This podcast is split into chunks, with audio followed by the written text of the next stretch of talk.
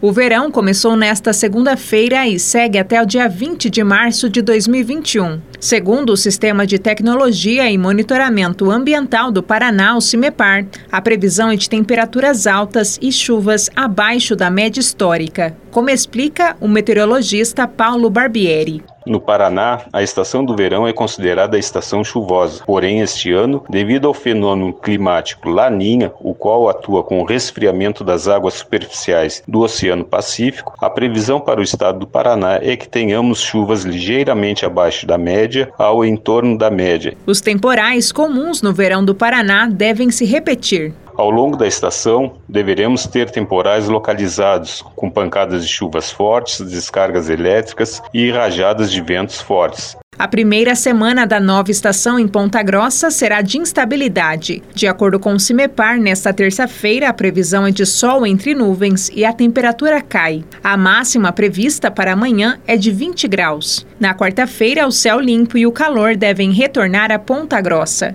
Bárbara Brandão, repórter de CBN.